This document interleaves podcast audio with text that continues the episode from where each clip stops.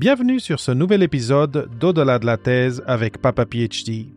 Mon nom est David Mendes et aujourd'hui, je vous apporte une conversation avec quatre invités que j'ai reçus pour célébrer les 100 000 écoutes du balado.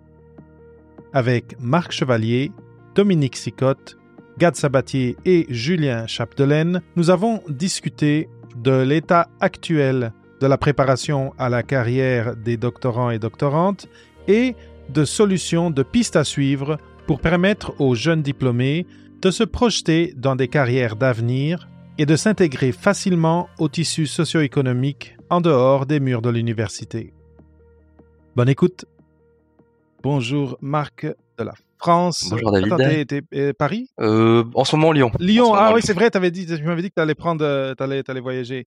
Lyon et euh, Dominique euh, ici euh, au Québec, mais...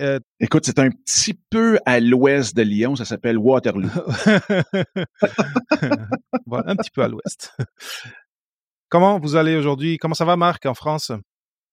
Très bien, très bien. plein de choses qui se sont passées depuis qu'on a pu discuter là en live sur ton podcast et plein de, de, choses en lien avec le doctorat et puis de choses moins en lien avec le doctorat, mais toujours liées à l'innovation. Donc un sujet beaucoup relié au docteur finalement. C'est vrai, une, une belle conversation qu'on avait eue aussi avec Claudine Pierron de l'APEC. Oui.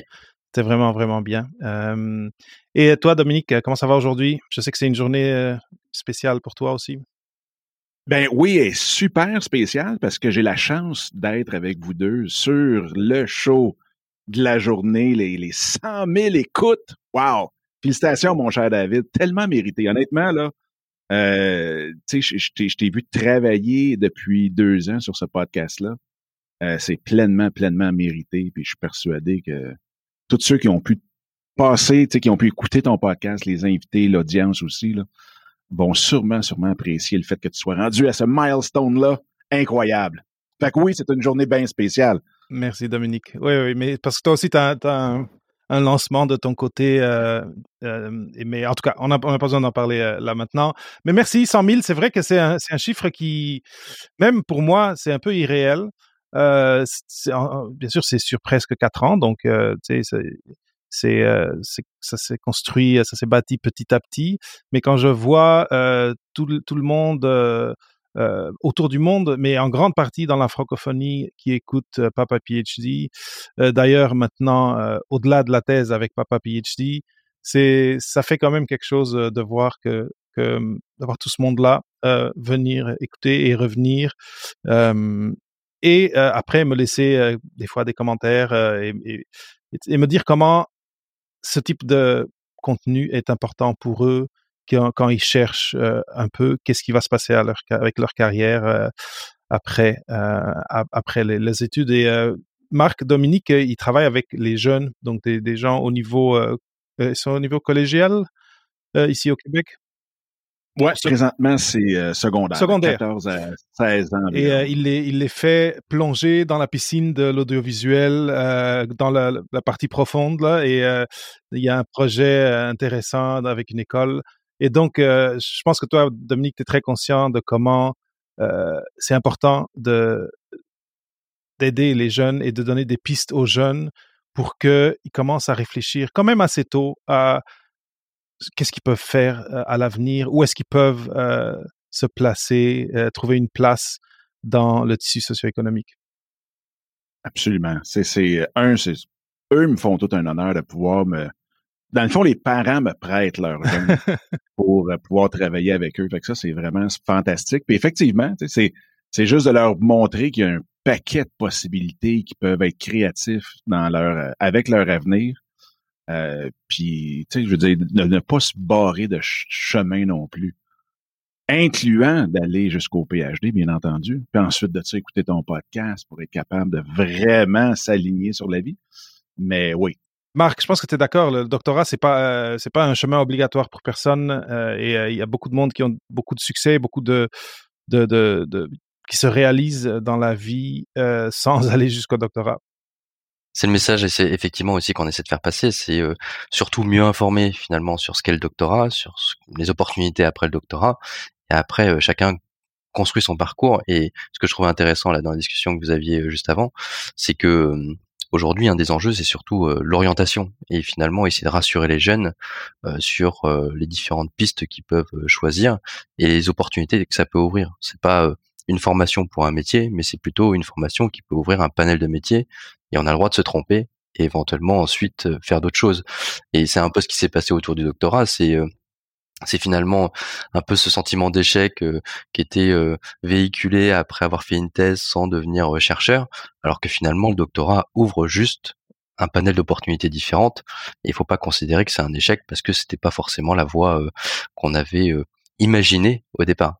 Oui, ou qu'on entendait les gens autour de nous dire, euh, que ce soit notre famille ou notre superviseur ou les gens autour de nous, attendre ça de nous et, euh, et être peut-être déçu. Je parlais avec quelqu'un plus tôt aujourd'hui qui a quitté son doctorat au milieu et, euh, elle m'a dit comment un aspect difficile de vivre ça, c'était la déception des gens autour de toi. Et, j'imagine de comment il l'exprimait. Donc l'échec, tu peux le ressentir toi-même de par toi-même, mais après il y a aussi un, côté de, de, des messages qui viennent de, et de la rhétorique et du, de ce qui vient de l'extérieur qui peut être difficile à naviguer. Oui. Je peux-tu vous poser une petite question? Parce que c'est drôle que tu parles de ça. Je trouve que je fais un parallèle entre euh, ceux qui sont au PhD et les athlètes. Mmh parce qu'effectivement, quand que, puis moi, tu sais, ceux qui sont dans le PhD alentour de moi, ça reste un accomplissement comme un athlète qui va atteindre un niveau supérieur dans sa discipline. Et souvent, on s'identifie à ce sport-là comme sûrement vous vous identifiez à votre statut de PhD.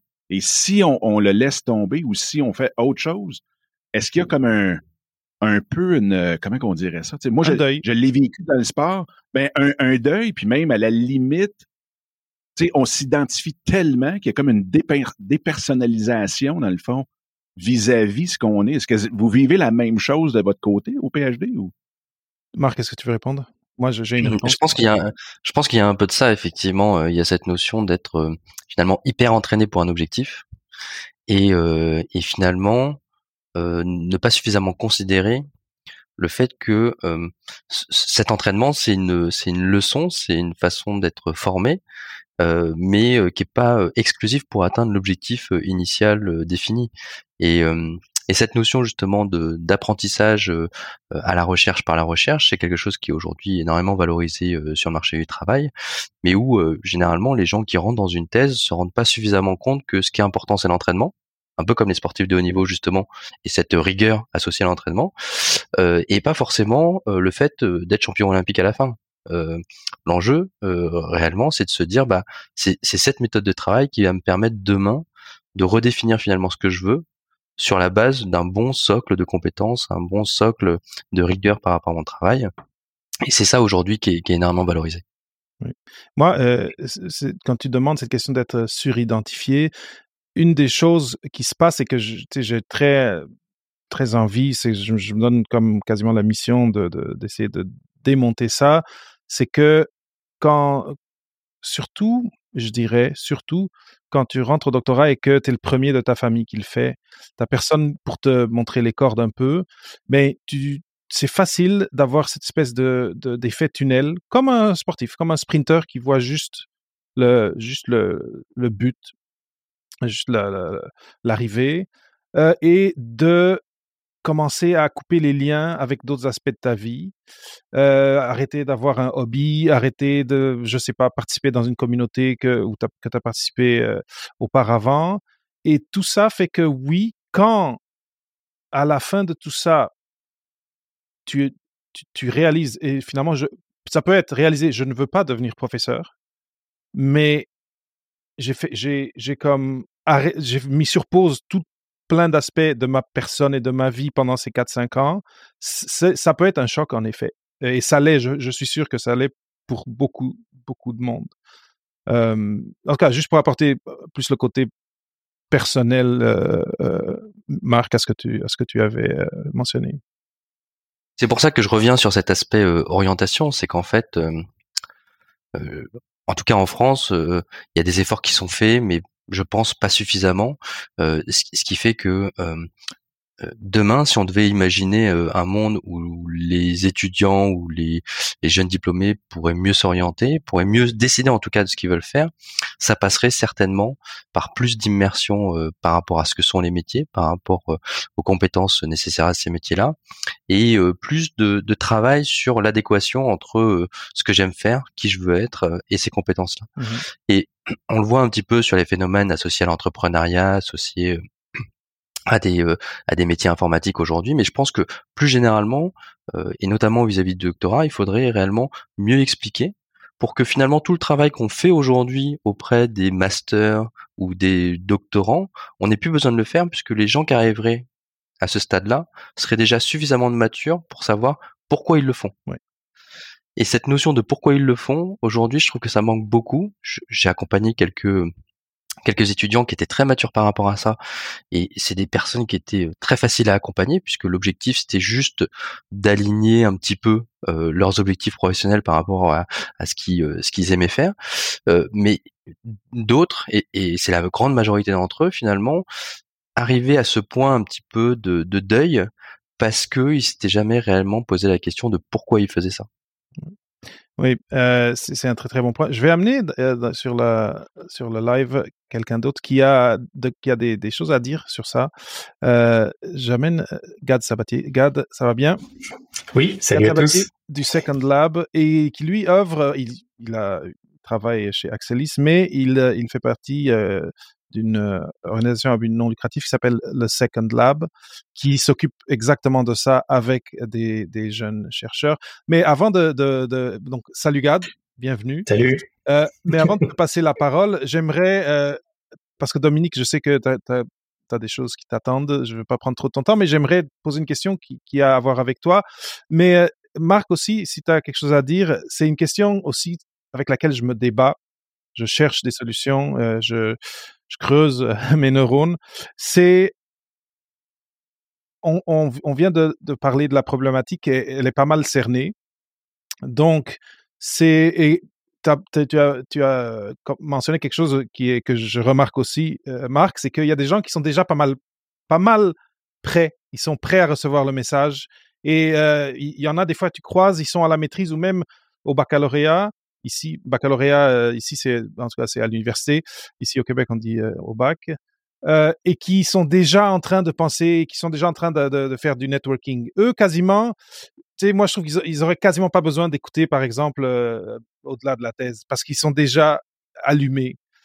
Mon grand défi, c'est tous ceux que ils sont, ils, pour diverses raisons, ils sont pas allumés à la question et quand tu les as dans une salle et que tu es, euh, un des orateurs et tu parles de carrière, il y a une dissonance cognitive et ils t'écoutent pas parce qu'eux, ils viennent d'arriver, ils vont être des chercheurs, ils vont avoir un, prix Nobel.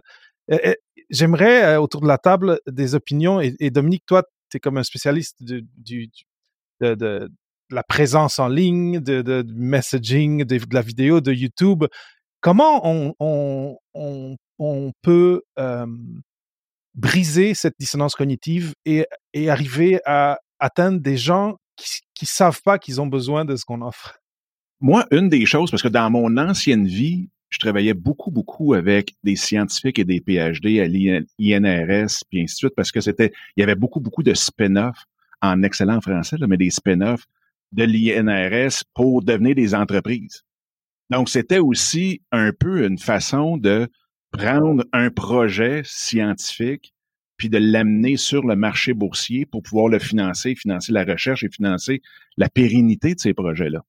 Euh, puis je pense que ça, le gros point où est-ce que ce qui arrivait, c'est que les scientifiques étaient bien entendu hyper passionnés par leur projet, mais ne connaissaient pas assez le côté, si on veut, justement, networking, communication, puis ainsi de suite, juste à s'intéresser à ce qui se passe ailleurs ce qui arrivait, c'est que là, les, vautours du marché boursier arrivaient, prenaient l'entreprise, et là, ça faisait que le scientifique, oui, on a beaucoup d'argent pour financer ça, mais avec toujours un agenda caché par rapport au monde financier.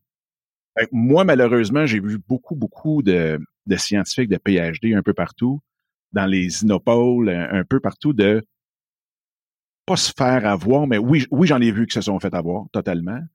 Mais je pense que juste le fait de pouvoir s'intéresser à cette source de financement-là pour la recherche, cette source de, d'avancée-là, ça pourrait être quelque chose qui pourrait faire allumer, sans devenir des as du réseautage, puis d'un coup faire un MBA à côté, parce que, mais s'intéresser de se bâtir un réseau de contacts en dehors du lab, si on veut, entre guillemets, faire en sorte qu'on a des alliés en dehors du lab pour se protéger contre ça. Puis en même temps, ben, c'était profiter du levier financier que ça peut nous apporter aussi.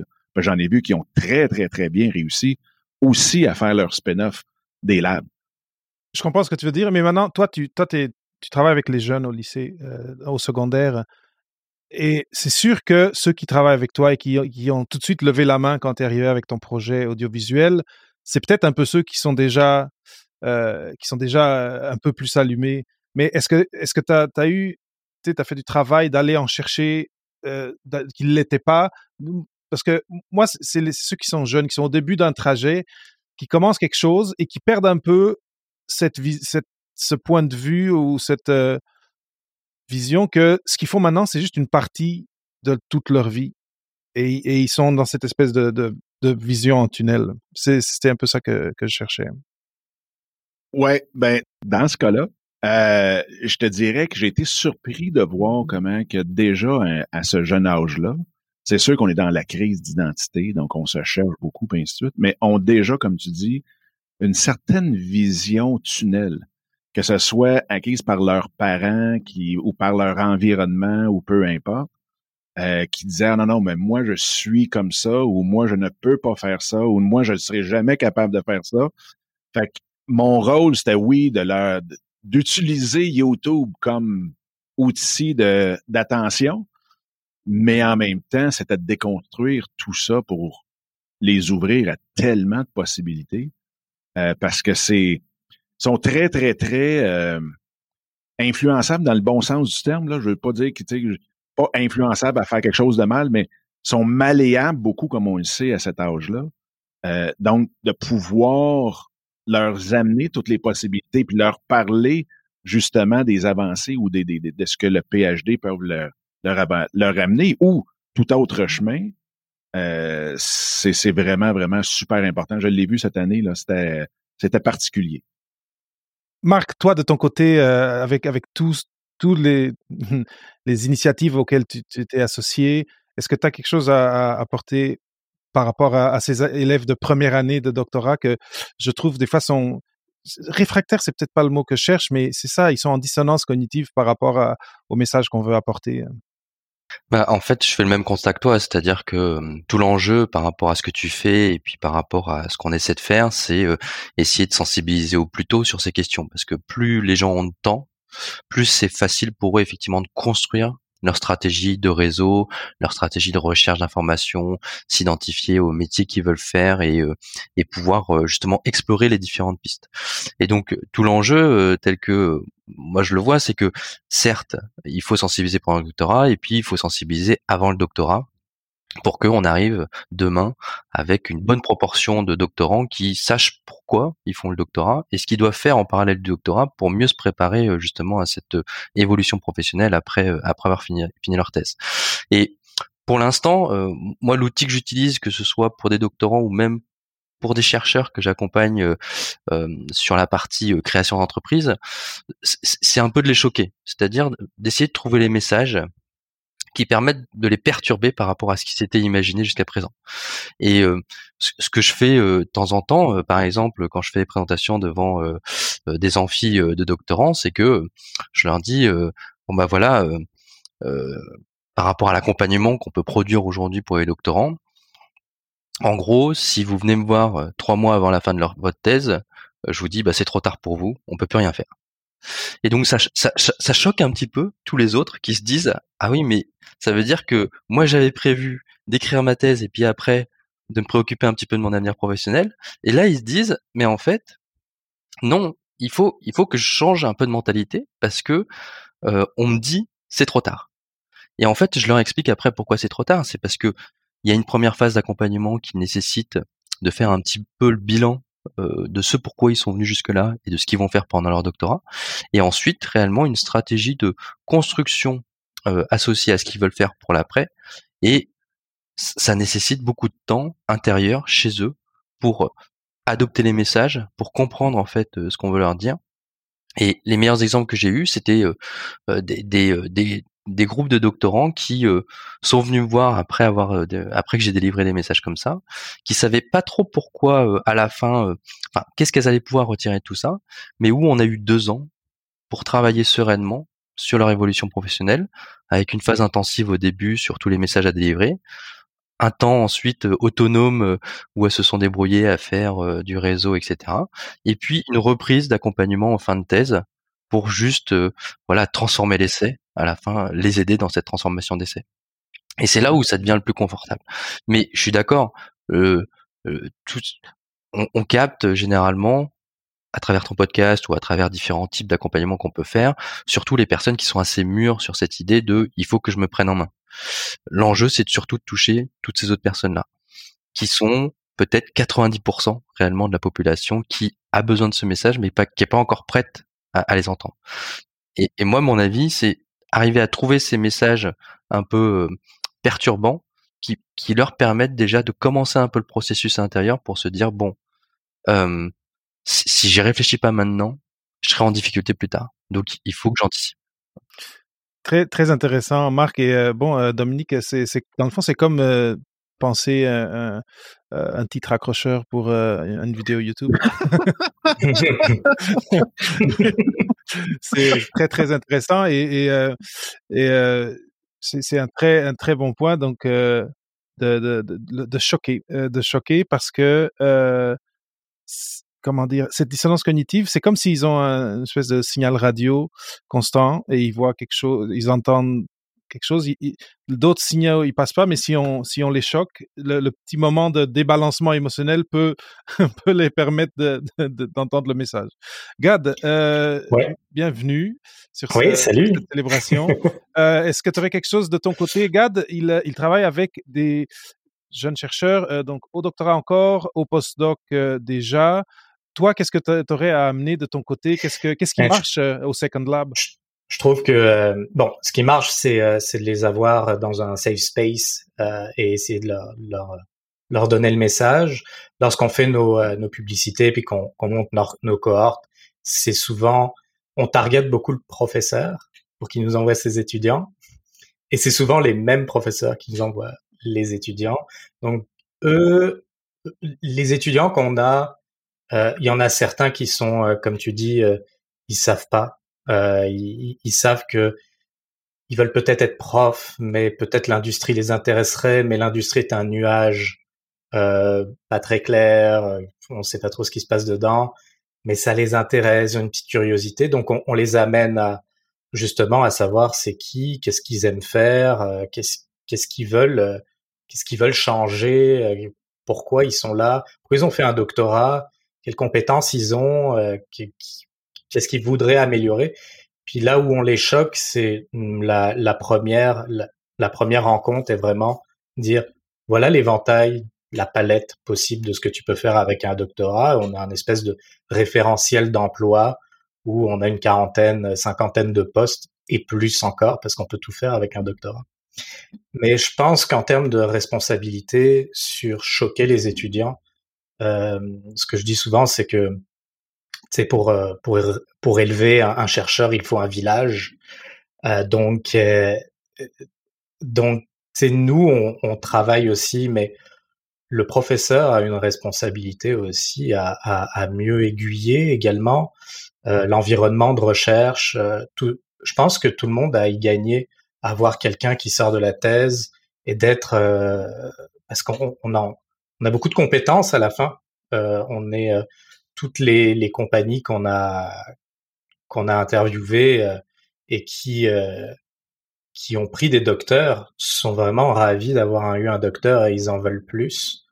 Euh, donc au final, au final, on a des gens très compétents. De toute façon, ils ont fait des années, des années et des années d'études.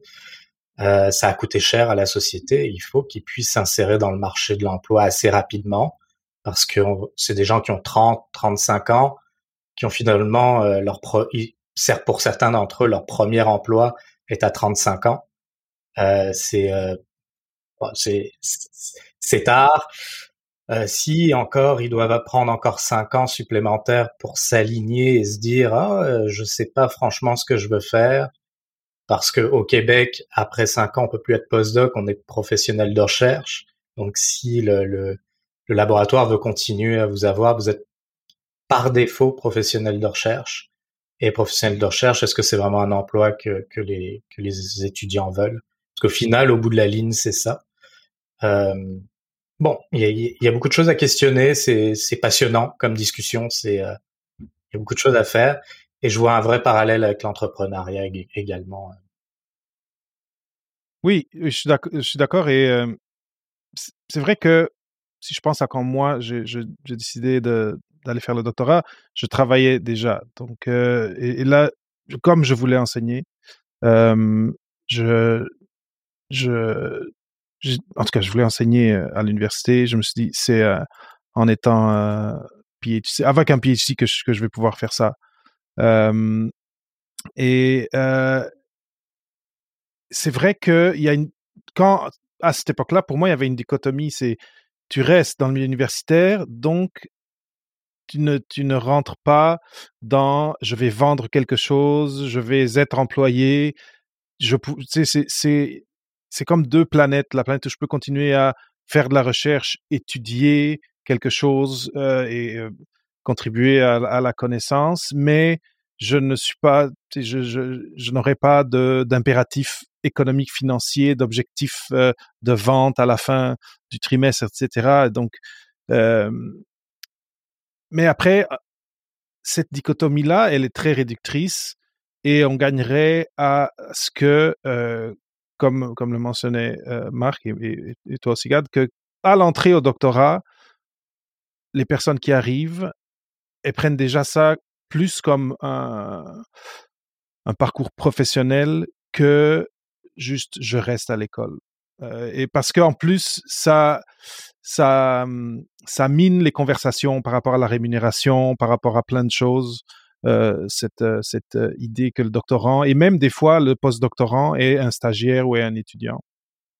Mais ça, c'est tout un aspect de culture que je pense qu'il est très difficile à changer, mais que petit à petit, on sent qu'il y a des choses qui, qui bougent, mais c'est difficile parce que ça vient de loin.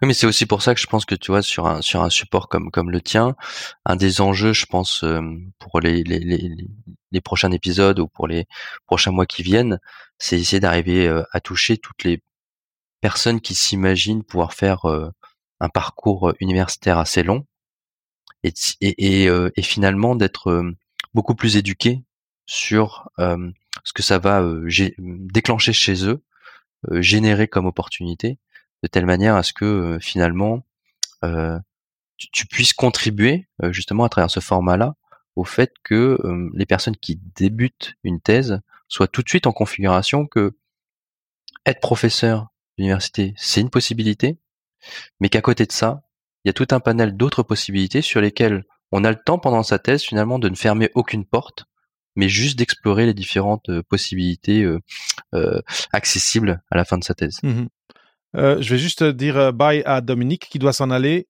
Dominique, merci beaucoup d'avoir été là.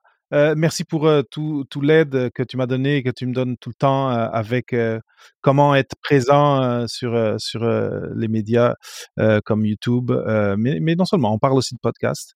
Donc, merci beaucoup et à bientôt. Et, et, bravo, bravo pour tes projets avec les jeunes, c'est vraiment inspirant. Merci et bravo encore euh, pour euh, ton accomplissement, mon cher ami. Merci, Dominique.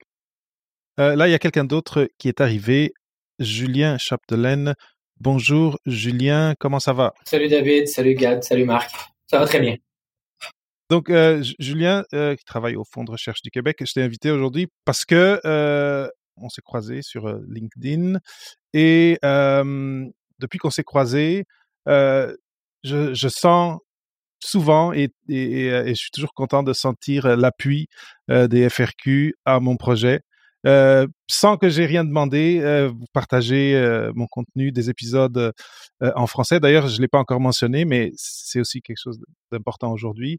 Mais, mais différents épisodes que, que, qui, pour une raison ou une autre, vous trouvez intéressants. Et donc, c'est ça, je voulais, je voulais remercier.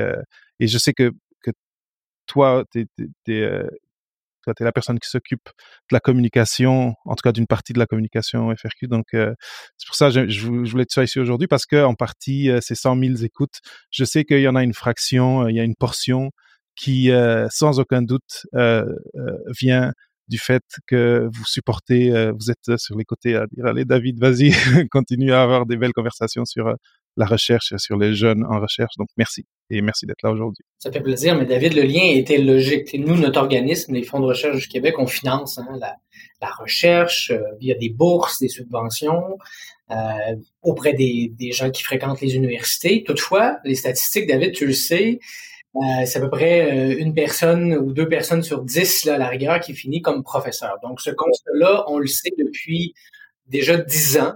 Toutefois, on dirait que quand on fait une maîtrise ou un doctorat, c'est pas le, on, on nous dit pas cette statistique-là à la base.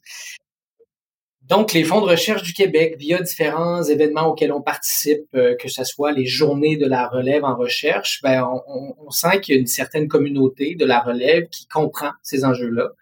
Et, et tous les entrevues que tu, que tu fais, que tu réalises, ben, ça ajoute justement à, des possibilités. Ça vient offrir à, notre relève, nous, qu'on finance d'une part, mais après, on, ce financement-là, nous, on peut pas euh, y aller dans, dans, un, dans un mode, on va dire, professionnel, mais on s'est on s'est dit à moment donné, je pense que c'est important qu'on offre des opportunités qui sont différentes, du moins qu'on les mette en lumière. Donc moi, c'est pour ça que ton contenu, je le pousse, que ce soit sur LinkedIn, parce qu'il y a beaucoup de gens qui sont à la maîtrise, au doctorat, euh, des nouveaux professeurs chercheurs qui sont sur LinkedIn, un excellent réseau social voilà pourquoi on est là aujourd'hui. Et sur les autres plateformes, quand je parle de, LinkedIn, je parle aussi de, Facebook puis d'Instagram. Mais où euh, j'aimerais peut-être entendre nos deux, euh, nos deux autres collègues, le Gab et, Marc, euh, c'est que depuis un certain temps, les fonds de recherche du Québec, avec les, les visées qu'a le scientifique en chef, veut offrir des opportunités aux, doctorants, aux PhD, d'avoir des carrières en dehors des murs des universités, sachant que c'est pas euh, c'est pas la majorité qui finiront comme professeurs. Donc, je sais pas si vous voyez un peu euh, ce qu'on offre depuis quelques temps, mais on offre des scientifiques en résidence auprès de délégations du Québec euh, à Tokyo, à Washington, dans la Silicon Valley, à Munich, à Londres. Puis on vient d'en annoncer une la semaine passée qui n'est pas encore, euh, je dirais, systématique, elle n'est pas officialisée comme une offre, mais à la bibliothèque de l'Assemblée nationale du Québec. Ça, ça veut dire que tu un PhD. La recherche, l'enseignement, on hésite. Les fonds de recherche via une, une on va dire une bourse postdoc équivalent, donc 50 000 dollars environ, ben, euh, tu peux faire une expérience, vivre une expérience là avec ton PhD grâce à ton, PhD dans un milieu qui est pas nécessairement un milieu de recherche où ça sera pas ton expertise hein, comme euh, microbiologiste ou comme historien nécessairement qu'on va vouloir aller chercher, mais c'est plutôt tout le bagage, la méthode, la démarche, la logique qu'on a construit au cours des, hein, des dix dernières années, que là, l'équipe en place, que ce soit l'équipe de l'Assemblée nationale, le groupe d'économistes sciences politiques à Munich, eux veulent avoir des liens avec les universités, par exemple, euh, d'Allemagne, et là, vont chercher ce PhD-là qui, lui, connaît un peu plus le monde de la recherche. Donc, c'est des opportunités qui n'existaient pas avant. Je trouve que c'est quand même assez intéressant.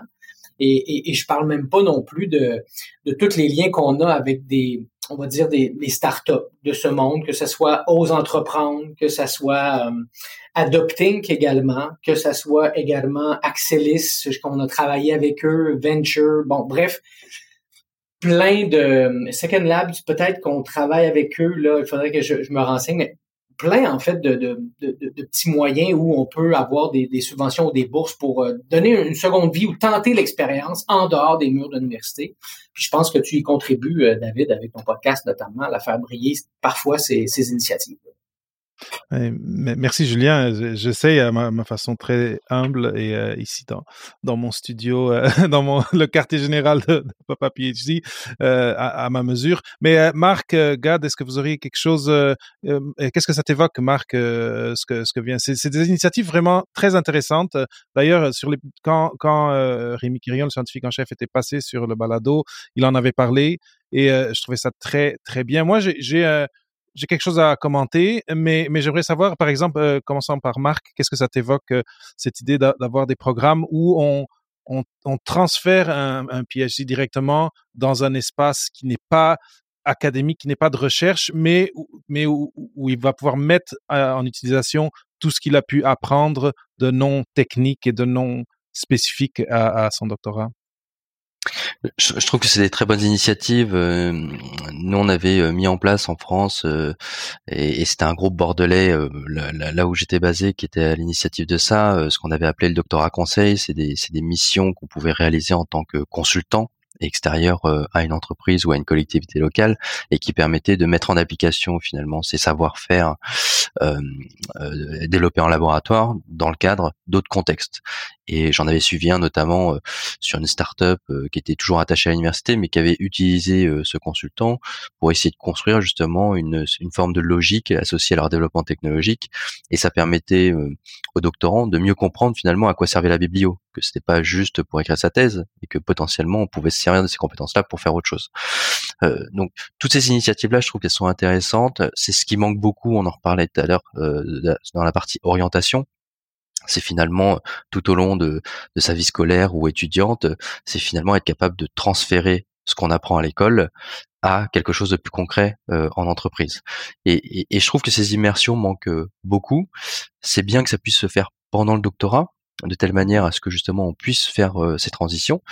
Euh, mais ce que je crois surtout, c'est qu'il faut aujourd'hui beaucoup plus impliquer les acteurs socio-économiques dans cette idée d'aller chercher dans ces laboratoires euh, ce qu'on appelle aujourd'hui leur futur talent. Nous, on le voit en France avec cette notion de, de, tension sur le marché de l'emploi, où finalement le recruteur va pas forcément penser à un jeune docteur en termes de recrutement. Et, et, et je pense qu'un des enjeux qu'on a, c'est essayer de faire en sorte qu'ils viennent plus facilement chercher ces personnes-là pendant qu'ils sont en études, commencer à les découvrir, travailler un, un, peu avec eux, pour pouvoir à la fin finalement un peu les formater par rapport à leurs propres besoins. Et il y a des applications directes comme par exemple sur les métiers de data scientist, etc. où finalement il y a pas mal de gens pendant leur thèse qui euh, à la fois utilisent des données et puis euh, à la fois euh, utilisent des logiciels ou des algorithmes informatiques où finalement la transition serait assez naturelle. Mais finalement comme ces deux environnements se parlent pas tant que ça, il y a toujours un temps assez important entre le moment où le candidat va réellement s'identifier à ce métier de data scientist et, et, et le moment aussi nécessaire à l'entreprise pour considérer qu'un jeune docteur ait le bon profil pour pouvoir le recruter. Et pour finir un peu sur cette idée-là, euh, moi aujourd'hui dans les différentes interventions que je fais, euh, euh, je, je, reprends tout ce qui est en lien avec ce qu'on appelle la deep tech en France, c'est-à-dire de la recherche du laboratoire jusqu'à la création de start-up et le développement de start-up, avec cette idée de, de créer ce fil en disant bah, c'est tout un écosystème aujourd'hui qui participe à cette transition entre recherche académique et création de start-up basée sur les résultats de la recherche. Et en fait, quand on, on va un petit peu dans les détails, on se rend compte de tous les métiers et de toutes les structures qui sont associées à ce euh, à cette transition et ça permet de dire à chaque fois bah voilà vous parce que vous avez un doctorat vous pouvez accéder à ce métier parce que vous comprenez l'environnement de la recherche, parce que vous comprenez partiellement ce qu'est l'innovation, mais c'est des choses sur lesquelles vous allez vous former au fur et à mesure. Et puis euh, surtout, vous êtes capable de faire cette bonne transition euh, entre euh, les laboratoires, les entreprises, les acteurs socio-économiques qui peuvent être autour. Et, et, tout ça, ça implique, hein, dans un deuxième temps, et, c'est pour ça que ça, ça revient à l'idée que, que j'ai développée, qu'à un moment, il faut que les acteurs socio-économiques aussi participent à cette dynamique pour que eux-mêmes, finalement, ils viennent attirer ses talents, puisqu'on peut considérer que le docteur, euh, à la fin de sa thèse, euh, peut être considéré comme un talent sur le marché de l'emploi, en leur expliquant un peu mieux justement quels sont leurs besoins, et que certes, ce sera peut-être pas euh, aussi prestigieux qu'un poste de professeur tel qu'il avait imaginé au départ, mais que derrière, il y a des applications qui peuvent sauver la vie des gens, qui peuvent sauver la planète, qui peuvent avoir des choses qui ont du sens justement pour les pour les doctorants. Gad, avec les, les mentorés du Second Lab, est-ce que ce que vient de parler Marc, ça résonne pour toi? Oui, tout à fait. En fait, de, de, ce que je vois, de ce que je vois au Québec, c'est que bah, depuis que la, depuis la SQRI au carré il, y a, il y a deux ans, on a mis beaucoup d'efforts sur le. Il y avait déjà beaucoup d'organismes sur l'entrepreneuriat. Il y il y en a plus maintenant, mais il y a plus d'efforts sur l'entrepreneuriat, c'est excellent. Euh, si euh, si, euh, si si je reprends les chiffres de départ, il y a peut-être un PhD sur 5 qui va rester dans l'académique, puis le reste va faire autre chose. Donc l'autre chose reste encore un point d'interrogation. Il y a parmi ce autre chose un 5% qui va en entrepreneuriat. Très important de faire grossir ce chiffre également, mais tous ne feront pas juste de l'entrepreneuriat. Euh, et, et ce, que j'aime dans les programmes du FRQ et de ce, que je commence à voir, c'est euh, la, la palette qui commence à s'écarter. Donc, je vois le nouveau euh, le nouveau programme avec l'ACFAS qui est l'interface, super intéressant. Euh, il faut plus de programmes comme ça. ce que disait Rémi Quirion quand il est venu à ton podcast, d'avoir des, des PhD dans les, dans les conseils de ville, excellent, euh, ça fait une belle passerelle. Euh, euh, le, le, côté au Canada, on a aussi pas mal de programmes au fédéral, puis maintenant au provincial sur le, la politique scientifique. excellent. comment on peut multiplier ces initiatives, ces passerelles vers des métiers autres? De ce que je vois dans, dans, le, dans le, le spectre, c'est qu'on a, on a, beau, on a des formations qui existent, qui sont super intéressantes. Euh, beaucoup d'organismes en donnent. On a des stages euh, pour aller dans des entreprises, soit euh, sur sur un axe vertical qui est plus des, des, stages de recherche, ou horizontal qui commence à se créer avec le FRQ. Et bon, il y a, le recrutement, mais dans l'entre-deux, entre la formation et le, le, stage, il y a, y a un segment qui, qui est du mal qu'on a, enfin, qu'on a, on a du mal à identifier, qui est l'accompagnement. Donc, euh, de ce qu'on dit depuis depuis euh, en fait depuis le début de l'émission, euh, et ce que dit très bien Marc, c'est que il, faut, ça prend du temps pour faire comprendre à un PhD ce qu'il peut faire, là où il est bon et, et ce qu'il pourrait faire. Et je vois très bien la transition avec des programmes du FRQ qui diraient eh, ben la, la politique scientifique, j'adore ça, ça m'allume, je veux tester ça j'aimerais bien aller euh, postuler euh, au fond euh, au fond des FRQ ou même même au, fédéral pour pouvoir pour pouvoir m'intégrer dans la politique scientifique. Mais ce cheminement là est, est manquant. Il manque une case. Et ben, c'est ça qu'on essaie de combler avec le Second Lab, l'accompagnement, le mentorat, donc amener des gens qui ont qui ont eu ce cheminement, qui l'ont qui l'ont eu avec douleur, mais qui sont quand même retrouvés dans un dans un euh, dans, dans, une entreprise avec un emploi stable, un emploi qu'ils aiment, euh, avec lequel ils se sentent parfaitement euh, euh, reliés, puis avec avec lequel ils ont de l'impact. Ils savent très bien que ils peuvent changer d'emploi euh, et que ça se fait bien parce qu'ils ont construit un réseau, etc. Et pouvoir donner au suivant, donc la personne qui est au doctorat et qui veut cheminer.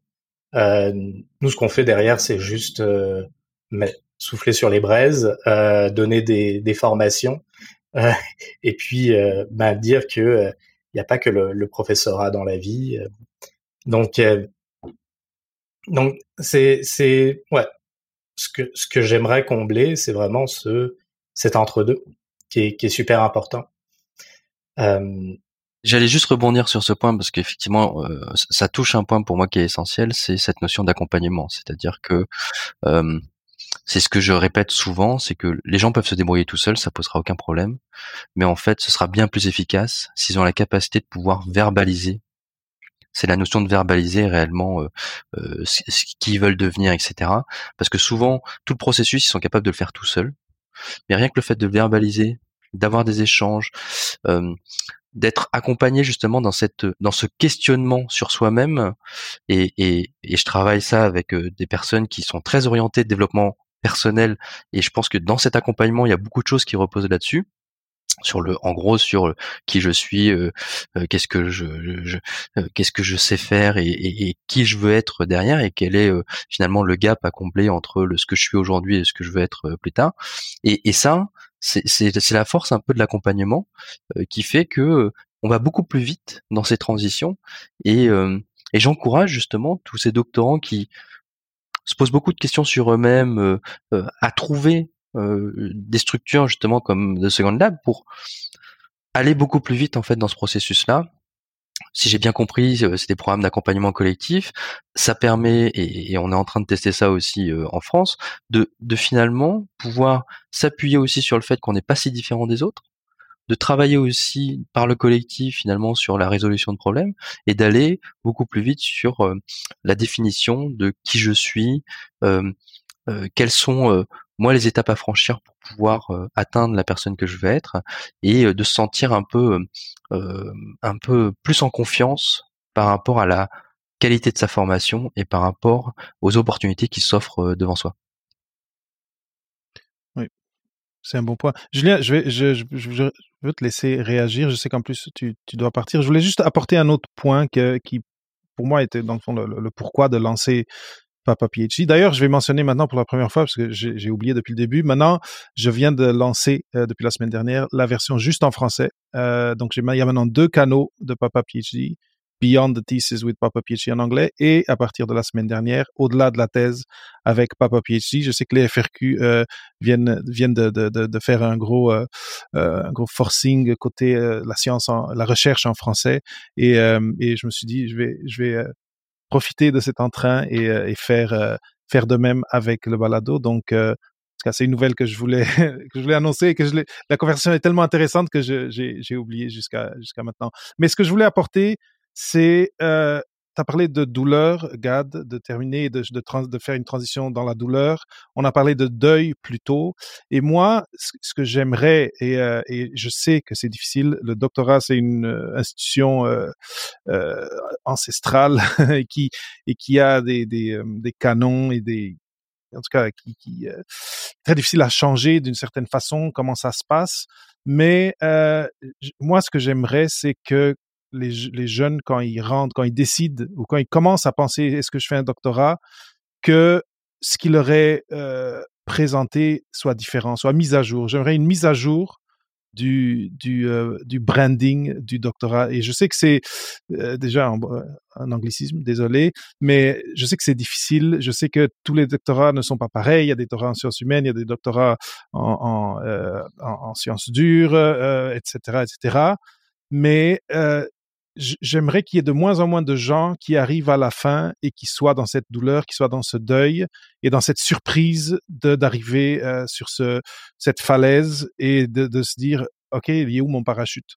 Et ça je sais pas euh, Julien aussi s'il si, si y a des choses que, que que vous avez en tête des campagnes de, je sais pas de vulgarisation de de c'est ça de, de, communication qui pourraient aider euh, vraiment à changer du côté des jeunes, moi, c'est ce qui me touche plus, mais aussi du côté de, des, acteurs du tissu socio-économique qui, euh, puissent euh, être plus prêts euh, euh à la base à accueillir des, gens qui viennent avec des doctorats. On a, bon, il y a, Marc et, et, Gad, on parlait de façon de le faire, euh, donc avoir des ponts pendant le parcours doctoral, je trouve ça super intéressant. Mais cette idée de de repenser c'est quoi le doctorat aujourd'hui en 2023 et de commencer à le présenter comme ça pour que quand les gens embarquent, ils sachent euh, à quoi s'attendre et à quoi ne pas s'attendre. En tout cas, c'est ce côté-là que je voulais apporter euh, plus euh, le côté plus humain et en tout cas, émotionnel quasiment de la chose. C'est une énorme question que tu poses là, David. Puis je vais, ça me fait penser à deux choses. La première, la publication qui est le plus partagée, le plus commenté sur la page LinkedIn des fonds de recherche du, Québec, c'est un article de euh, Affaires universitaires dont le titre est Doit-on souffrir lorsqu'on fait un PhD vous irez voir sur la page les commentaires, les gens se sentent euh, transcendés, ils, doivent s'exprimer là-dessus, oui, non, voici comment. Donc, il y a quelque chose, on tient quelque chose, vous avez tous raison. Euh, comment doit-on redéfinir ça? Euh, je vous dirais qu'il y a beaucoup d'acteurs qui doivent être impliqués. Il y a les universités, il y a les, OK, peut-être les, les, fonds certainement de recherche, mais nous, on, se voit positivement comme quelqu'un qui vient hein, donner un petit peu d'air, un petit peu de, beaucoup de sous, du moins, à des gens qui n'avaient pas peut-être de sous pour le faire, donc risque d'abandon. Donc, on est là en soutien. Ceci étant dit, euh, j'ai aimé, Marc, tantôt que lorsque tu as parlé, ou, Gad, je me rappelle plus, des différents milieux hein, dans lesquels euh, euh, les gens qui terminent leur PhD peuvent aller appliquer. Mais vous savez, on a annoncé la semaine dernière, le, 8 mai dernier, un poste à Laval, hein, dans la ville, à la municipalité de Laval, pour devenir un, un scientifique, conseiller scientifique en résidence, donc quelqu'un qui a un PhD moins de 5 ans, je crois, peut aller appliquer là avec un salaire et tout. C'est quand même assez intéressant.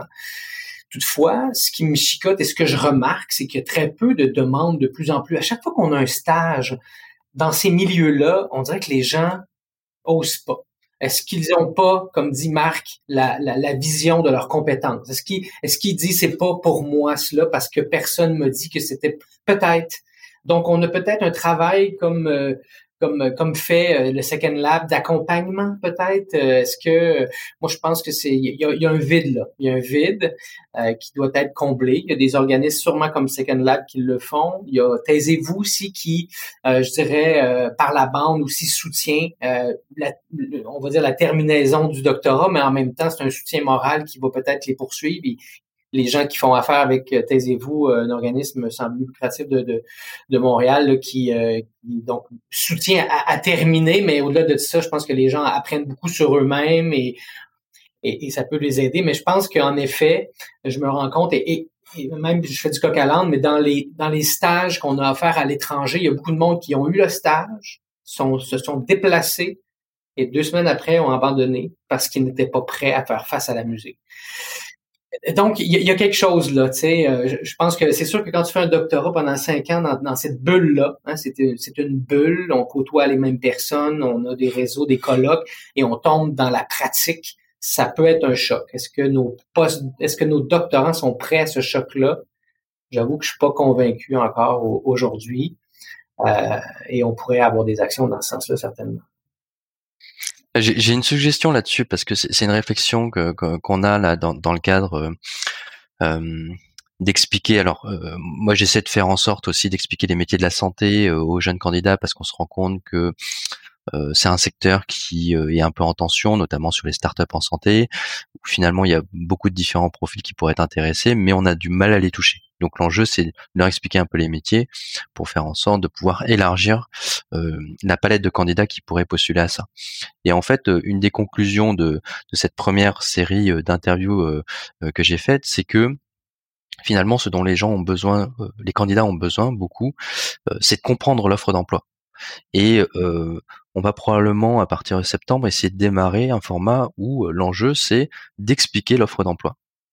Et là, sur des postes comme ça, euh, euh tel que tu le disais, euh, Julien, ça vaut peut-être le coup justement de faire un format qui permette de dire bon bah voilà, aujourd'hui il y a cette offre de poste, et, et voilà pourquoi c'est adapté à un docteur et pourquoi ils veulent un docteur. Et donc là, ça permet de à la fois expliquer que oui, dans les missions ou dans les tâches, il y a des choses qui sont prioritaires, puis il y a des choses qui sont secondaires. On n'a pas forcément besoin de ces compétences-là pour démarrer, et c'est des choses sur lesquelles on va être formé et puis en même temps d'échanger avec euh, quelques candidats potentiels qui s'identifient au fur et à mesure de la description de l'offre euh, au poste. Et, je pense que c'est important parce qu'il y a euh, du fait de la du manque de culture associée justement à cette préparation à cette transition professionnelle, il y a beaucoup de, doctorants ou de jeunes diplômés qui se sentent pas du tout concernés par rapport à des offres d'emploi qui pourtant sont complètement adaptées à leur profil. Moi, ce que ça m'évoque, euh, juste pour ajouter, c'est que, étant donné que, au contraire, si on pense à un avocat, un ingénieur, on sait, on, sait où est-ce qu'ils où est-ce qu'on les case. Et le doctorat, comme je disais tantôt, ça peut être euh, une panoplie de choses différentes. Et, ces, offres-là, à quelque part, il y a un, une portion de création. Il y a quelque chose qui va être créé et qui n'existe pas encore oui, il y a eu quelqu'un qui a démontré un désir d'avoir un, PhD, un docteur, une, personne avec un doctorat pour remplir ce poste, mais la personne, il ne faut pas qu'elle arrive en pensant bon, j'ai fait mon doctorat, ils me veulent ici, il faut que je performe, il faut que je sois tout de suite la personne parfaite. Il y a une co-création qui va se faire. Et donc, il faut qu'il y ait une médiation là, euh, je suis d'accord. Et moi, je pense que de mettre les gens en conversation avant l'arrivée, peut-être s'il y a une cohorte de trois, quatre personnes qui veulent postuler, ben, de les faire rencontrer les gens. Je ne sais pas si c'est quelque chose, Julien, qui se passe déjà, mais, mais de baisser un peu la, de baisser un peu la pression et de dire, on, sait que tu n'as pas été formé à ça spécifiquement, mais aie confiance dans le processus et, vas-y et va créer ce, job-là, euh, cette job-là qu'on est en train de, promouvoir pour toi. Euh, je ne sais pas si ça, ça résonne. Euh, tout à fait. En fait, l'idée, c'était juste de faire, de tenir des webinaires hein, avec quelqu'un qui travaille, par exemple, je cite, c'est un exemple qui est effectif, à la ville de Laval. Après ça, on met quelqu'un qui est responsable du programme, on met un PhD qui a fait un stage dans un autre milieu, puis on dit, bon, ben, la ville de Laval explique qu'est-ce que le PhD va venir faire. Puis là, justement, comme disaient Marc et David, la confiance va venir tranquillement. Ils vont peut-être se reconnaître davantage dans les tâches. Ils vont faire baisser le, la pression. En effet, je pense que c'est simple et ça pourrait être efficace. Parce qu'on s'entend que lancer un concours comme ça, des offres comme ça, on s'attend pas à avoir 100 candidatures. Mais s'il y en a 20, ça veut dire qu'il y en a au moins 20 qui sont prêts à ça. Sinon, ils n'auraient pas nécessairement appliqué. C'est des bons, on va dire, clients, en quelque sorte. C'est des gens qui sont prêts à vivre un passage. Donc, euh, je pense que c'est important, en effet, d'offrir peut-être ce type de d'événements, d'échanges et aussi euh, de, de, montrer euh, aux, doctorants qui, qui ne sont pas dans ce schème de pensée-là qu'il existe quelque chose de différent, puis qui sont accueillis malgré ces terres inconnues là, qui, qui, les attendent. Oui, ça va être un choc culturel. Complètement. Ouais, je suis, je suis, je suis super surpris par les chiffres que tu annonces, Julien. Euh, ça a l'air, euh, bah, en tout cas, quand, quand moi je l'ai vu passer cette, euh, cette offre-là, je me suis dit, ça a l'air intéressant pour un PhD. si vous avez eu que 20 candidatures, il y a, il y a quelque chose à faire. C'est des chiffres fictifs. On est dans la fiction parce que le, concours s'est terminé aujourd'hui. Euh, mais euh, de nombreux stages qui ont lieu dans le passé, je m'attends à chaque fois qu'il y ait plus de candidatures. Mais il n'y en a pas suffisamment. Je me questionne beaucoup sur nos canaux de diffusion. À la rigueur, je me dis est-ce que c'est pas suffisamment vu? Mais on est partout, on fait des, des, des, infographies, des vidéos, on essaie de rendre ça dynamique à la rigueur. sais. Euh, on a quand même 6000 personnes abonnées à notre infolette et qui reçoivent cette offre-là. Je sais ça. Donc, euh, j'ai les mêmes questionnements que, que, que David a là, sur, euh, sur, euh, sur cette relève-là. Oui. Moi, je, donc, la peur de ce changement de culture et d'être à une place où tu connais pas le langage, tu connais pas les codes, mmh. ça, ça peut, être, ça peut être un des facteurs. Après, je reviens à ce que à ce qu'on parlait avant. La peur ou, ou le mmh, peut-être l'idée qu'on a en soi de hey, je vais quitter la recherche si je fais ça je, à quelque part, ça va être un échec pour moi. Et moi, je pense que là, pour tous ceux et celles qui finissent un doctorat et qui finalement ne deviennent pas profs et ne restent pas en recherche, je pense qu'aujourd'hui, il y en a une grande proportion pour qui, pendant un certain temps, des mois, des années, ils vivent avec cette sensation d'échec. Et donc, je pense qu'il y a, il y a un, il y a un travail de, de euh, mise, en, mise en confort par rapport à ça, de mise en confiance par rapport à cette transition et de passer le message que c'est un succès, ce n'est pas un échec. Et c'est un succès et tu vas contribuer peut-être même plus directement à la communauté autour de toi en, en faisant part, euh, en faisant partie de, de, de, ces organisations, que ce soit une bibliothèque, que ce soit une municipalité. C'est la dissonance cognitive de je vais quitter la recherche et je ne suis pas en échec, elle est là et je pense qu'il faut s'y adresser. Oui, et là-dessus, je pense qu'il y a un point qui est important, qu'on souligne beaucoup sur les nouvelles générations, c'est l'impact sur la société finalement, l'impact qu'on peut avoir sur sur notre environnement en, général. une partie justement des gens qui sont intéressés par la recherche, c'est ce qu'ils recherchent finalement aussi. C'est cette idée de contribuer à la science, contribuer à la connaissance, contribuer. Bon, je viens de la santé, donc je vais reprendre cet exemple-là, mais contribuer à améliorer la santé des patients. Et quand à un moment justement ils comprennent que euh, finalement ils peuvent continuer, euh, contribuer justement à la santé des patients de façon euh, démultipliée en faisant peut-être d'autres choses que que de la recherche académique, à ce moment-là, finalement, ça redonne du sens à cette transition de carrière et ils sont beaucoup plus confortables à cette idée de pouvoir finalement faire les choses différemment, mais en se rappelant de ce pourquoi ils le font. Cette notion justement d'impact et que certes, ce sera peut-être moins dans dans l'axe qu'ils voulaient se donner, c'est-à-dire sans sans intérêt financier, etc. Mais que au final, ils verront peut-être, ils seront peut-être contributeurs de quelque chose qui ira directement sur le marché et qui pourra effectivement sauver des centaines de milliers, des millions de patients parce qu'ils ont contribué à la recherche et à l'application, à l'innovation de cette de ce médicament ou de cet outil. Je suis totalement avec avec toi, Marc. Et Julien, je ne sais pas si si tu, si tu devais partir. Euh... J'ai une rencontre avec le scientifique en chef, en fait. Ah oui. Trois, minutes en retard. Il m'attend sur le coin du bureau ici. mais C'est ça, j'ai remarqué. c'est un cadeau que vous avez reçu. J'ai bien apprécié cette discussion. Je pense qu'on n'a pas de, on n'a pas fini de terminer. On n'a pas fini de, de, de, discuter autour de, cela, mais vous êtes Marc, Gab, euh, puis David, c'est sûr là. Je pense de bon, euh, j'aimerais s'en rediscuter avec vous, puis je vais suivre ce que vous faites parce que je pense qu'on a, on a quelque chose d'intéressant sur lequel on peut miser. Euh, puis euh, je te souhaite également, David, le bon début de nouveaux balados euh, francophones.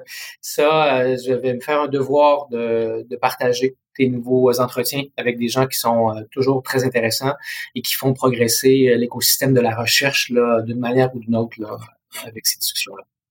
Merci, merci énormément, Julien. merci, Julien. Et, et ça, à une prochaine conversation. Moi aussi, je trouve qu'on est allé dans des terrains très intéressants et j'ai bien hâte de continuer à en jaser, à en parler avec toi. Au revoir, Salut, Julien. Au revoir. Au revoir. Bye. Au revoir.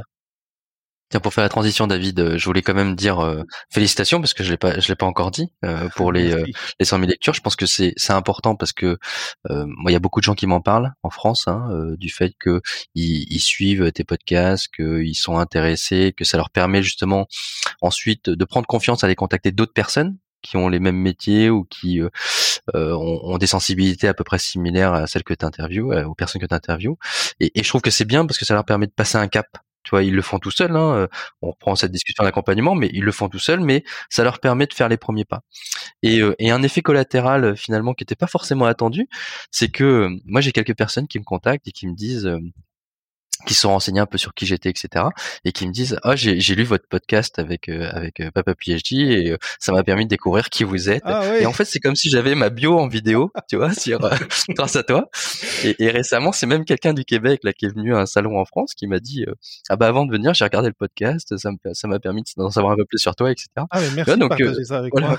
donc, oui, c'est, c'est, moi c'est, c'est pareil aussi. On me rend compte, ah je t'ai, je t'ai entendu dans un podcast chez, chez David pas PhD. Euh, oh ouais, non, non. Ce qui est donc, je voulais, je voulais faire la même chose que Marc en fait. Euh, bravo, euh, 100 000 écoutes, là, c'est un beau cap. Euh, c'est, vraiment super. Et, et, ce que tu fais est vraiment est super important en fait parce que tu montres des exemples de ce qu'on peut faire après un doctorat, euh, entre autres, parce qu'il y a, tous les sujets sont, sont, super intéressants et des histoires de recherche, des histoires d'après la recherche. Euh, on n'a pas touché le volet de la santé mentale, etc., mais super important également. Euh, donc bravo, euh, bravo pour ce que tu as fait et ce que tu continues à faire. Ben, merci, je j'essaye, excusez-moi, j'essaye et je vais continuer à essayer de plus en plus à l'améliorer. bien sûr, en tout cas, c'est, j'accepte gracieusement vos, vos vos félicitations et, vos, gentils, vos bons mots. Euh, ce, qui, me touche vraiment euh, dans ce que vous venez de dire, c'est que euh, co comme créateur de podcast, une des choses qu'on n'a pas ou qu'on a peu, c'est euh, du retour des auditeurs. Et quand il y a quelqu'un qui dit quelqu'un est venu vers moi parce qu'il m'a écouté pour le parce qu'il m'a écouté sur le podcast ou la personne allait m'écouter et, et, après est venue me voir euh, euh, ça me fait vraiment chaud au cœur parce que dans le fond je sens que non seulement je rends service euh, d'une certaine façon aux auditeurs mais aussi à, aux invités qui bien sûr. d'une façon ou d'une autre comme tu disais une espèce de carte de visite euh, audiovisuelle euh, et, et en tout cas à date moi euh, bon, avec vous, Gad, on, collabore plus souvent parce qu'on fait le, PhD Dojo euh, ensemble. avec avec le Second Lab. Mais Marc, je c'est toujours un plaisir de passer du temps avec toi et avec vous. Et j'ai l'impression, en tout cas, j'ai cette impression que vous aussi, vous avez du plaisir quand vous venez au micro de Papa PhD. Et si c'était pas le cas, ça, ça serait pas, je serais pas à presque quatre ans de Papa PhD. Pour moi, c'est vraiment, c'est vraiment un donnant donnant. Euh, c'est, c'est, euh, je veux que la personne qui est avec moi au micro ait autant de plaisir à partager son message, partager ses connaissances, partager son histoire, euh, et que moi j'ai du plaisir à aller à apprendre tout ça et à le partager avec l'auditoire. Donc vraiment merci, merci de, de, me dire que que des gens viennent vers vous en disant qu'ils vous ont écouté, c'est c'est spécial pour moi. Bien sûr, et c'est tout un écosystème en fait, euh, tu vois, qui qui se crée autour de, de, de ton podcast, euh, qui se crée autour de cette communauté.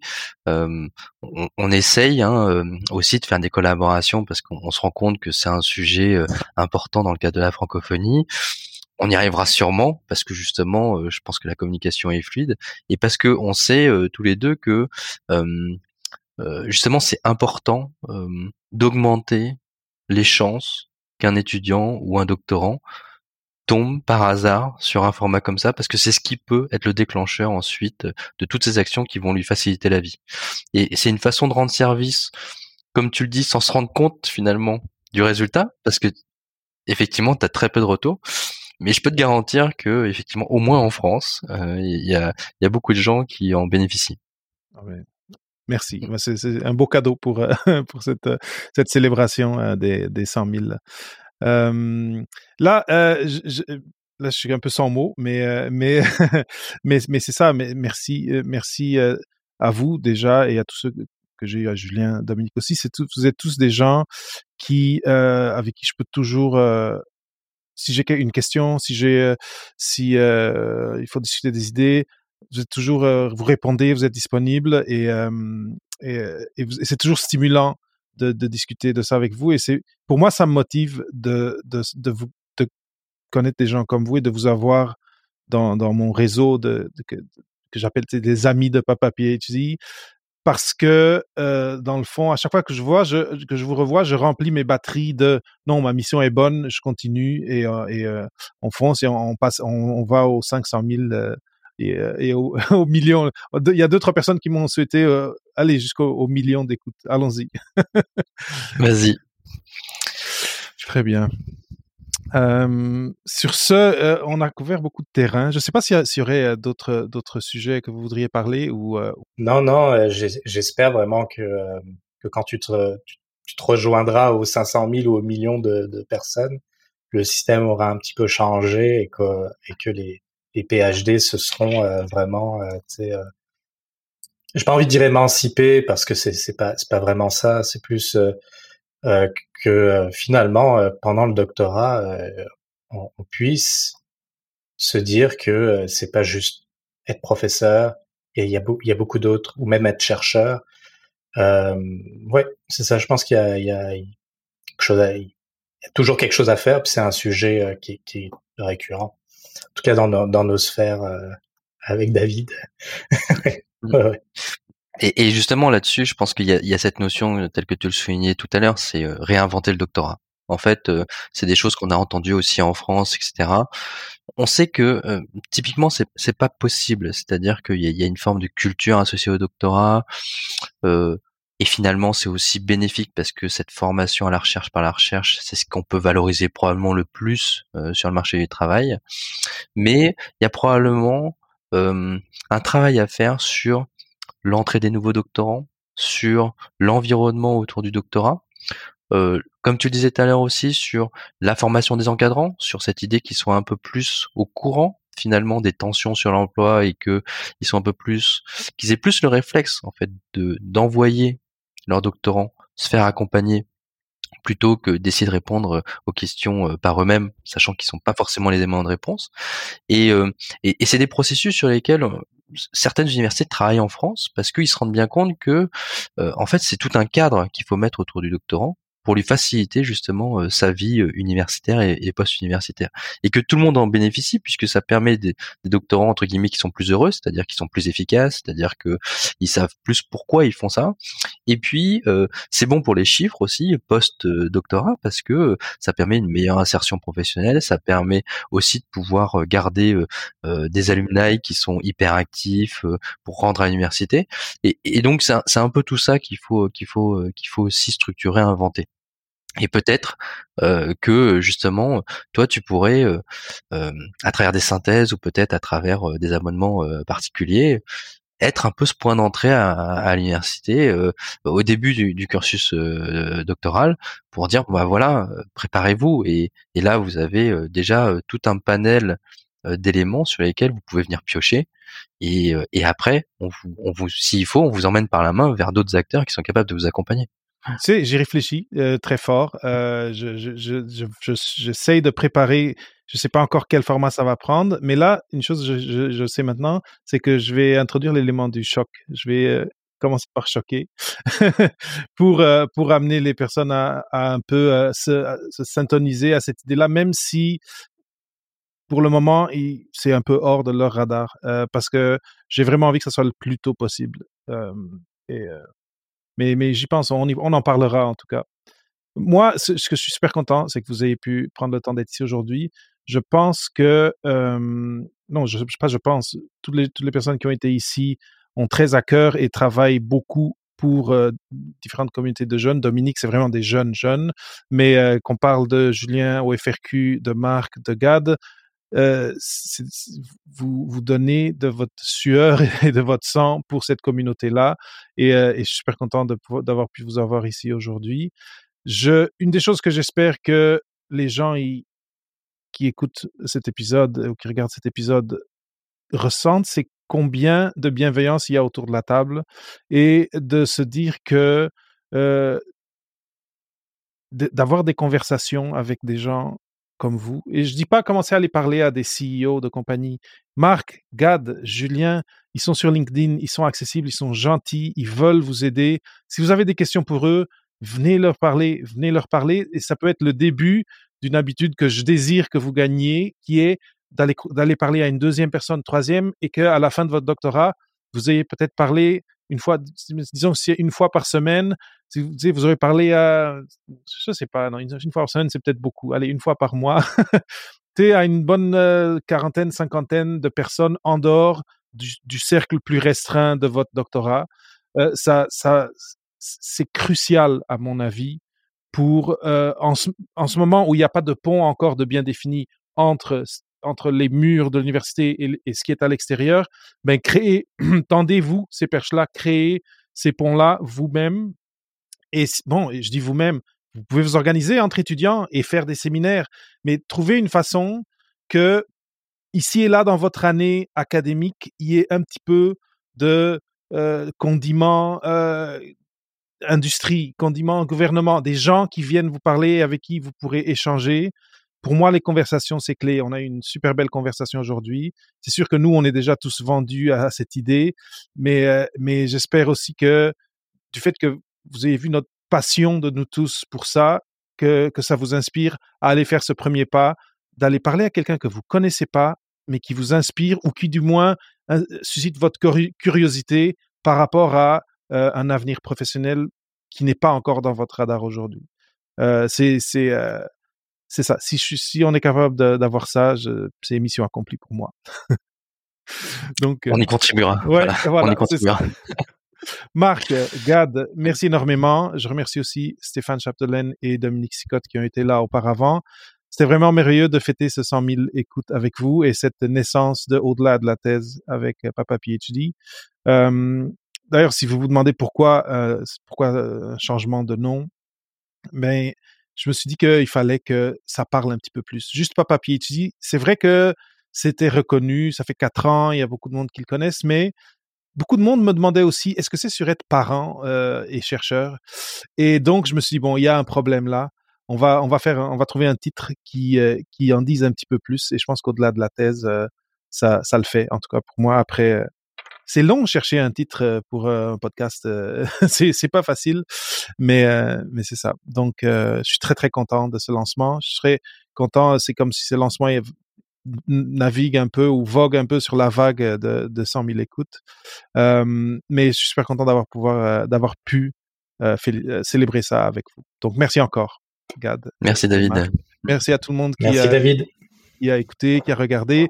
Si vous voulez vous abonner à Au-delà de la thèse, si vous allez sur papaphd.com slash abonne-toi, il y aura un lien pour Apple, un lien pour Spotify c'est aussi présent sur euh, les autres plateformes. Il y a déjà trois épisodes, dont, euh, dont euh, une rediffusion de l'épisode avec Rémi Quirion, le scientifique en chef du Québec.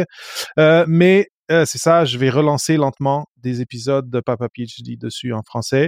Et après, tous les nouveaux épisodes que je vais enregistrer, ils iront sur cette plateforme aussi. Donc, c'est ça. À tous ceux qui sont, qui écoutent, qui regardent encore maintenant en direct, un énorme merci.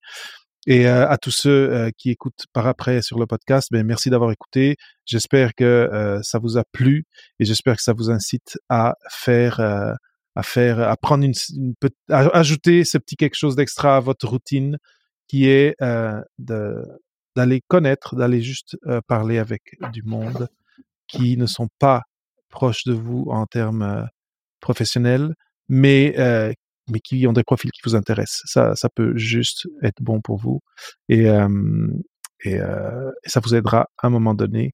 Euh, donc, c'est ça. Merci à, tous et à une prochaine, un prochain direct sur Au-delà de la thèse. Merci David. Salut. Salut Marc. Au revoir. Merci d'avoir écouté ce nouvel épisode de Au-delà de la thèse avec Papa PhD. N'oublie pas de suivre le balado sur Apple Podcast ou Spotify et de le partager avec au moins une personne. Si tu veux m'aider un petit peu plus, remplis le sondage que j'ai préparé pour toi à papaphd.com/audience qui me permettra de te connaître un petit peu plus et de produire un balado qui réponde de mieux en mieux à tes questionnements et à tes besoins. Merci encore d'être là. Je suis David Mendes. À la semaine prochaine.